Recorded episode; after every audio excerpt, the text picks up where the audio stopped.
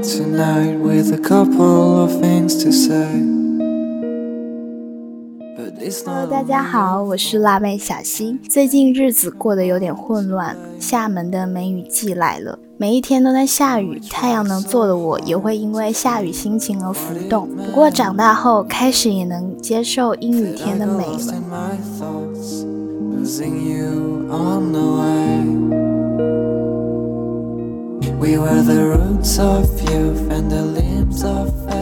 雨天窝在家里睡觉、读书、看剧，也会觉得生活很美好。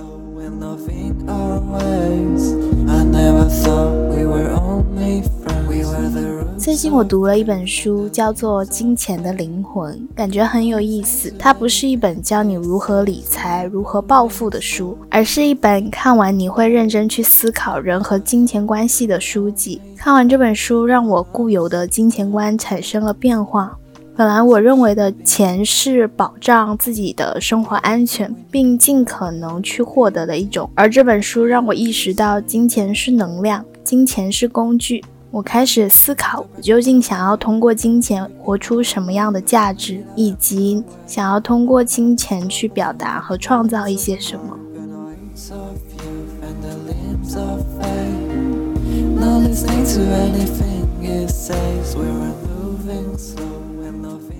好，我首先想问大家一个问题，就是你和你的金钱，你拥有的财富是一种什么样的关系呢？我猜很多人，包括我自己，很少会有人认真思考过自己和金钱的关系吧？是懂合作的好伙伴？还是被控制与控制的双方，又或是不停单向索取的一种关系呢？回顾自己的消费习惯，是有克制的、理性的，还是根本刹不住车的、超过自己能力的过度消费呢？《金钱的灵魂》这本书提到了一个观点，他说，人与金钱的关系也可以成为展现人自身力量、能力以及最高愿望与品质的演练场。换句话来说，就是每个人和钱的关系都不一样，而人和金钱的关系却会折射和反映到其他方面上。我来举个例子，就是从小到大，我有观察过班里人缘好的人，他们都有一个共同点，就是特别擅长分享。而这种分享和给予是方方面面，有时候是主动对朋友的关系的维护和关心，只是把自己爱吃的东西分享给别人而已。而这种是一种主动式的给予。每个人的家境都不一样，都不一定和钱有关，但人的这种自发性的小举动却会带来积极的影响。也就是和金钱关系越友好的人，他的能量就会越高，他体现出来的富裕感更充沛。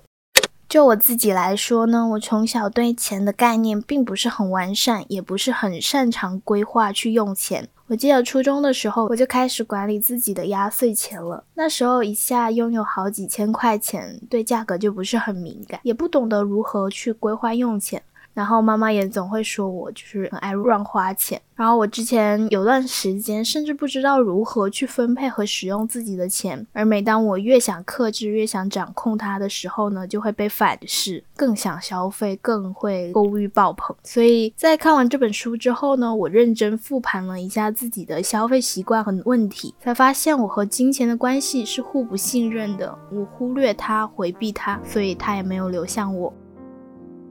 啊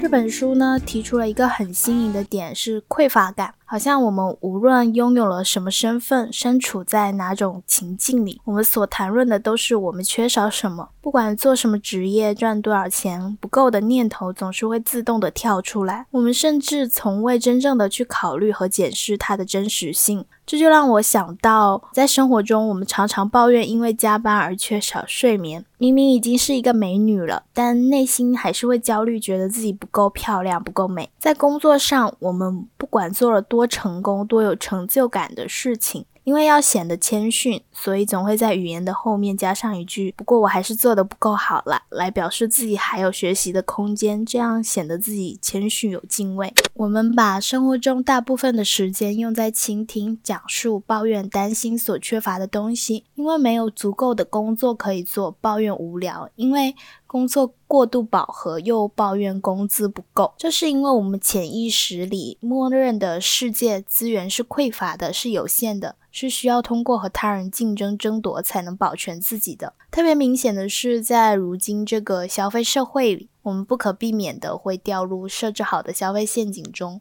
被大型的广告牌刺激消费，宣导金钱才能买来幸福和成就感。有时候逛橙色软件的时候，手就不受控的按下支付的按键。买一堆自己看似需要的东西，虽然内心直觉觉得这样不对，但是我们却觉得自己好像有什么力量迫使自己不经思考的按下购买的按键，祈求通过金钱买来最短暂的解脱和舒适感。而我们为了克服这种总感觉不够的匮乏感，克服对。输给他人或者排除在外的恐惧而做出的种种努力，想方设法为自己谋利的行为是被允许的，被看作高尚且负责的行为。嗯，就好像在玩抢椅子游戏的时候，因为规则就是椅子数少于游戏者人数，所以我们都不想做那个独自站着的笨蛋。因为匮乏的心态，我们与金钱的关系中会体现出内心的恐惧，而这种恐惧会驱使我们无休止的追逐更多的东西。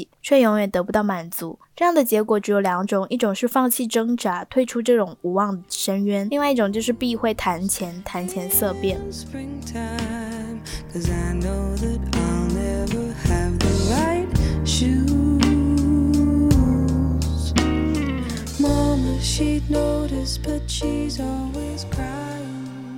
关于另外一种匮乏感的有毒迷思是多多益善，比如说囤货行为，我们会购买远多于我们需要的东西。其实我一直不理解为什么要囤货，因为单价上便宜一个一块两块，却要花掉自己很多的时间在抢买和计算上，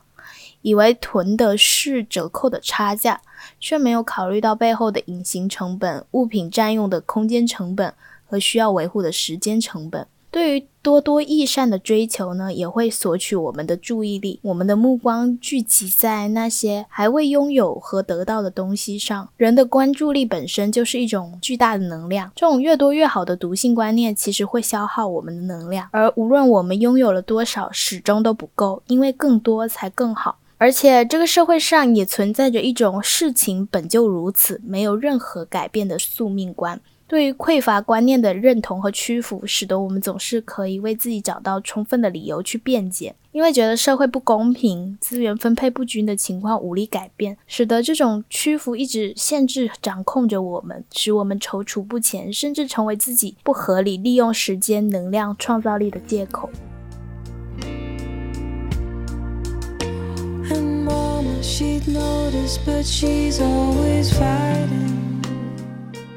而匮乏观念的心态呢，是人类的本性。但尽管如此，我们却拥有选择的权利，选择是否任其主宰我们的人生。活到现在这个时代，地球上的资源其实已经足以满足，甚至超过我们人类的需求了，完全能够保证我们拥有健康富裕的生活。而随着人类社会文明的发展和进步，已经从一个你或我的世界转变为。你与我的世界，我们所有人都有足够的食物、住所、水、土地、房屋。而俗话说“习惯成自然”，传统思想以及多年的假定，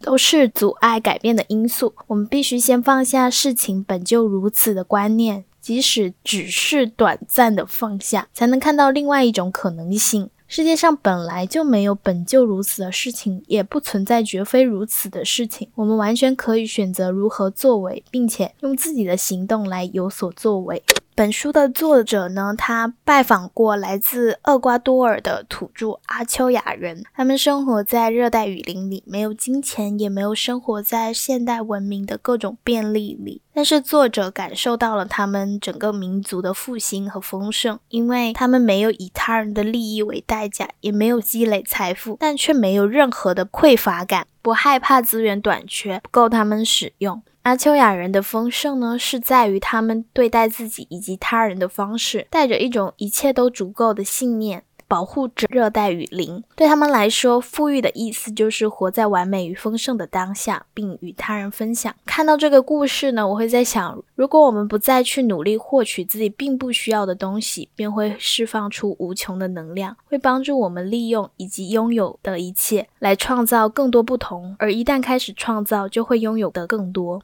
那么，什么是充裕感呢？我们每个人对此的定义应该都不一样。我们什么时候才获得满足感，感觉自己已经拥有了自己想要和需要的一切呢？这个问题非常值得深思。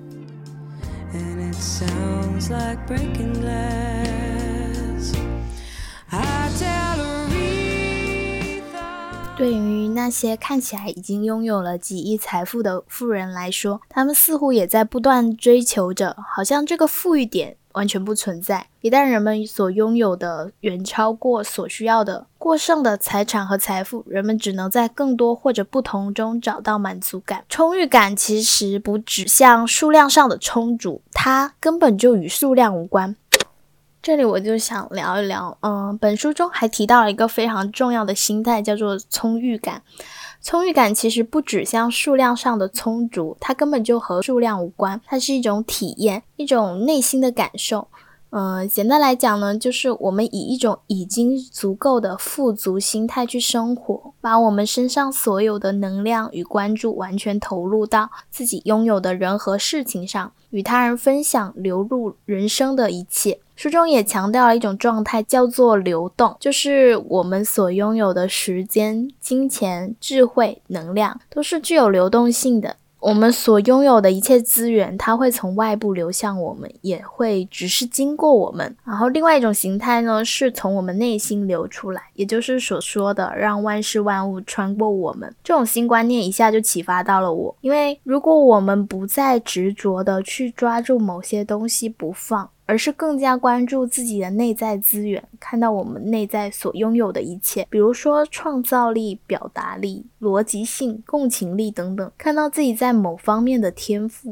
就会发现，其实我们拥有的远比想象中的更多。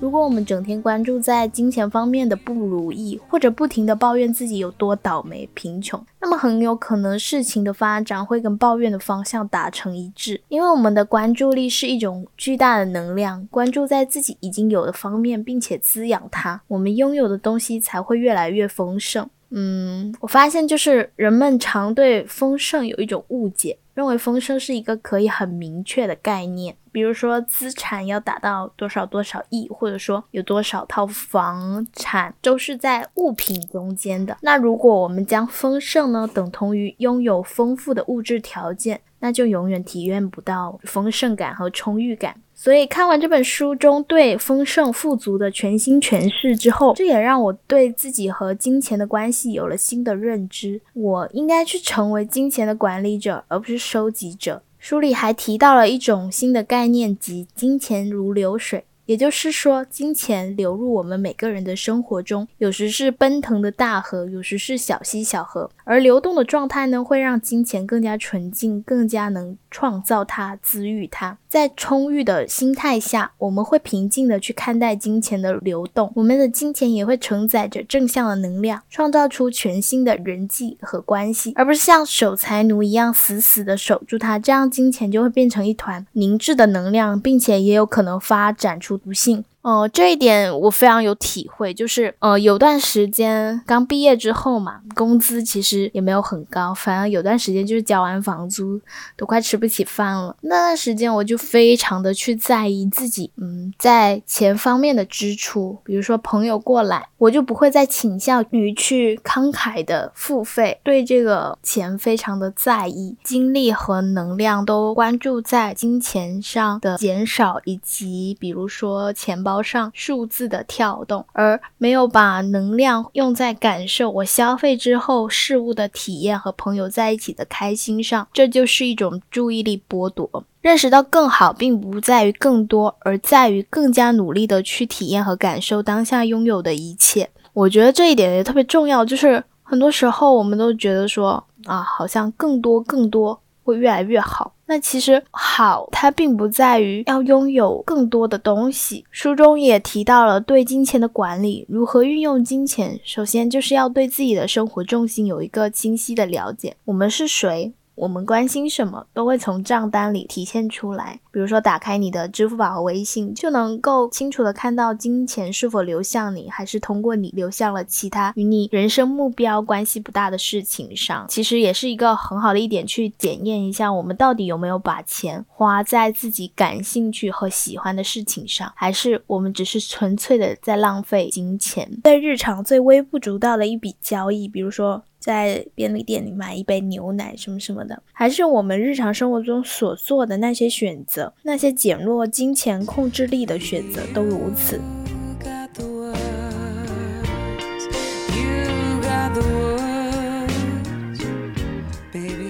希望听了这一期播客的朋友呢，能给你们一些启发，去思考一下日常你和金钱的关系。嗯，金钱是一个非常好的工具，你有没有好好的利用它去实现你的人生目标和人生价值，或者运用金钱来直接的表达自己最深层的自我？比如说，当我们感到富裕的时候，其实我们会想要分享，而这种，比如说做公益啊什么的，会从中看到自己运用金钱这个工具来表达你以及你的梦想。同时，我们也可以认真思考和觉察一下自己在生活中有多少能量。都被无谓的消耗在对金钱的恐惧和匮乏感中。最后呢，借用刚获得奥斯卡最佳女演员的杨紫琼姐姐的一句话，她说：“不要用你的能量去担心，用你的能量去相信，去创造、信任、成长、发光、显化、治愈。当你能够明白自己的心有多么神奇的时候，就不会到处浪费它了。”